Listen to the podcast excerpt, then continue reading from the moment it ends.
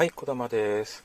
えっ、と、民法のですね、えっ、と、ちょっとおさらいということで、えっ、と、一個一個ちょっと小さいポイントですけども、あの、やってきます。えっ、と、まず、民法権利能力のところ、え失踪宣告ですね、第30条のところですけども、えー、と失踪宣告ですね、あの死亡したものとみなすということなんですけども、えー、と普通失踪と特別失踪ってあるんですけどもじゃあ死亡した時死亡死亡時はあいつを、えー基準になるかというところです。普通失踪の場合は、えー生死不明発生時から7年の期間満了時、えーです。えー、と生死が不明が発生した日とか、え失踪宣告を受けた日じゃないかっていうところですけども、えー、と生死が不明が発生したところから7年の期間が満了したところに、えー、と死亡時が来ます。であと特別失踪の場合は避難が去った時ですね。これあのえー、と特別失踪、避難去った時から1年間生死が不明な場合、えー宣告があるんですけども、えー、と1年間、えー経ったところじゃなくて、えー避難が去った時ということで、まあ、確かに、えーなんか避難があれば避難が去ったところなのかなという気もするんですけどもあの普通失踪宣告が7年普通失踪の場合7年の期間満了時に、えー対比するとちょっと分かりづらいんですけども避難が去った時になります。はい、でえーっと双方がですねあの善意でしたものはあの、えー復活をしないということなんですけどもこれはあえーっと再婚も当てはまる、えーですので残留配偶者が再婚した場合一方または双方が悪意である時は前婚が復活し重婚状態のなりなるため前婚については離婚原因合婚合婚にとっては、えー取り消し原因。前は、えー離婚原因後ろが取り消し原因になるんですけども、えー、と確かにこれ一方または双方が悪意ならばっていう条件がついてます。これ双方が善意なら前婚が復活しないというところですね。はい。えー、と思想宣告はそんなところで。あのちょっと,、えー、と権利能力なき、えー社団のところ行きます。権利能力なき社団の財産というのは、えーこれももう正確に覚えないといけないですが総社員の総有で、属するわけで、で、持ち分権分、分割請求権はないんだよというところ、あと、構成員は取引の相手方に対して個人的債務責任は負わないんだよというところですね。はい。えーと、では次。えー、次、次、次、次、次、次、次。次、えーと、次はですね、えーと、歌詞ある意思表示のところ、えー、脅迫のところですね。脅迫はあの意思の意思表示を取り消すことができる、えーというところなんですけども何でもかんでも意思表示を取り消せるのかっていうとちょっと注意が必要でもう完全にですね自由意志を喪失している場合はもうそれ無効だよというところですね。これはえー、と完全に自由意志を喪失しているイコール意思表示は無効無効だというところ、えーここは注意ですね。であと無効と取り消しのところに行きます。えー、と無効も無効はあのまあ、原則誰でからでも主張できる主張権者のところなんですけども取り消しはあ取り消し権者のみが取り消しできるんだよと。じゃあ取り消し権者って誰っていうところですけども、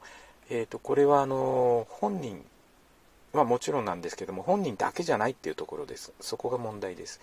えー、と制限行為能力者本人、えーのほか、えー包括承継人同意,、えー同意権者、えーまあ親権者補佐人補助人、えーであと代理人成年後見人、えー成年後見人は代理人で、え親権者とか補佐人補助人は同意見者っていうところはもう基本ですけどもあと錯誤に陥った表意者騙された脅された表意者というところです。なのでまああの包括証券人とか代理人とか同意同同意見者とか入ってますので、えー、と本人だけじゃないんだよというところですね。ポイントになります。はい。えー、とではあ代理のところ行きます、え代理で、えーえーと副代理人を選任した場合の代理人の責任のところ行きます。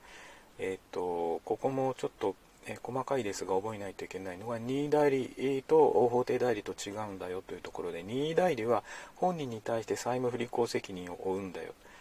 えー、副代理人を選任した場合の代理人ですね。で法定代理の場合は原則全責任を持たなきゃいけない、えー、まああの副代理人を選ぶ権利は、えー、法定代理人常にあるわけですからね。だからその代わりも全責任を負わなきゃいけないよというところであと例外を覚えなきゃいけないやむを得ない自由があるときは専任及び監督上の責任を負うということでやむを得ない自由ですね、えー、対しましてあの任意代理は本人に対して債務不履行責任を負うと。いうことなんですけども、まあ、それだけ軽いということは、まあ、副代理人の選ぶ権利が原則ないというところですね。で本人の許諾を得た時もしくはやむを得ない事情がある時だけ、えー、選ぶことができる。だからあ本人に対しては債務不履行責任を負うという形になります。であと代理権の乱用、えー、のところに行きます、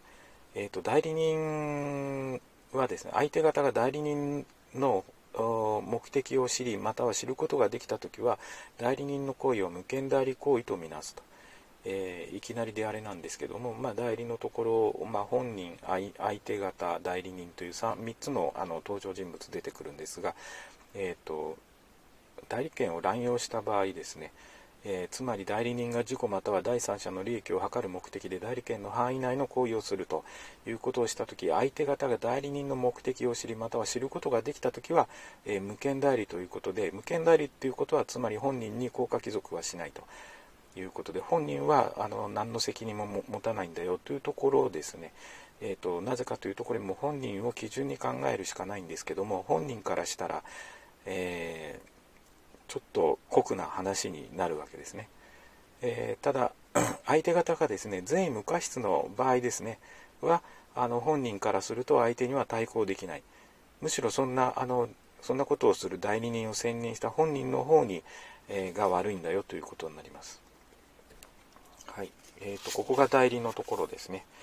で、次、条件ですけども、条件のところですね。あの不法な条件不法条件ってあるんですけども不法不法な行為を しないという条件も不法不法条件もどちらも無効になるわ無効になりますよっていうのは基本ですけども、えーと、農地法所定の許可これは条件になるんでしょうか、えー、なりませんね、えー、これはあの法律上必要なものなんで条件には当てはまらないよということです。あと、えー、いわゆる出世払いこれはえーと、条件にはならない。ここ微妙なんですけども、あの出世払いは条件ではない不確定期限ということになります。はい。えっ、ー、と、以上かな。はい、以上が条件のところです。えっ、ー、と、あと、次は、次は、あ次は、次はあの物件に行きますね。物件変動のところです。物件変動と登記のところなんですけども、えっ、ー、と、前、えー、例えば会場前の第三者との関係、会場後の第三者との関係というところなんですけども、解除っていうのは、あの、債務不履行解除も合意解除も、第三者が保護を受けるには対抗要件が必要で、で、解除後の第三者との関係でも対抗要件になるわけですね。解除権者は、登記を備えた第三者に対しては解除による現状回復を対抗することができないということです。ですから、解除のところは、あ前も後も対抗要件で、えー、対抗問題で、えー、解決するというところは注意でございます。次じゃあ占有権いきます。えっ、ー、と、占有権ですね。えーと、占有保持の訴え、占有保全の訴え、占有回収の訴え、えー、これの違いですね、えー、言葉は保持、保全、回収ってあるんですが、回収は、まあえー、奪われた時にあの返還及び損害賠償、まあ、奪われちゃったんで返せと。で、損害があれば損害賠償ができるよと。いうところで分かるんですが、保持と保全、あの非常に分かりにくいんですけども、保全っていうのは、え保全するわけですから、妨害をされる恐れがあるときですね、これ予防、または損害賠償。まだあの損害を被あの妨害されてないので、予防、もしくは、えー、損害賠償、どちらかになります。であと、残ってるのが保持。保持は、えー、占有を害された時、えー、妨害の停止及び損害賠償害された時あとまあ害された時なんで、えーと、妨害の停止をするとやめてくれとであと損害があれば損害賠償両方できると。あの全部両方できるかというと保全だけはあの予防または損害賠償ということでどちらかになります。はい。えーと、あと代理占有のところですけどもあの代理の消滅のみによっては、えー、まあ、代理占有は消滅しないというところですね、えー、あの時効のところですね絡んで入ってきます。であと、えー、所有権のところに入る前に、えー、一旦ここで、えー、終わります。以上です。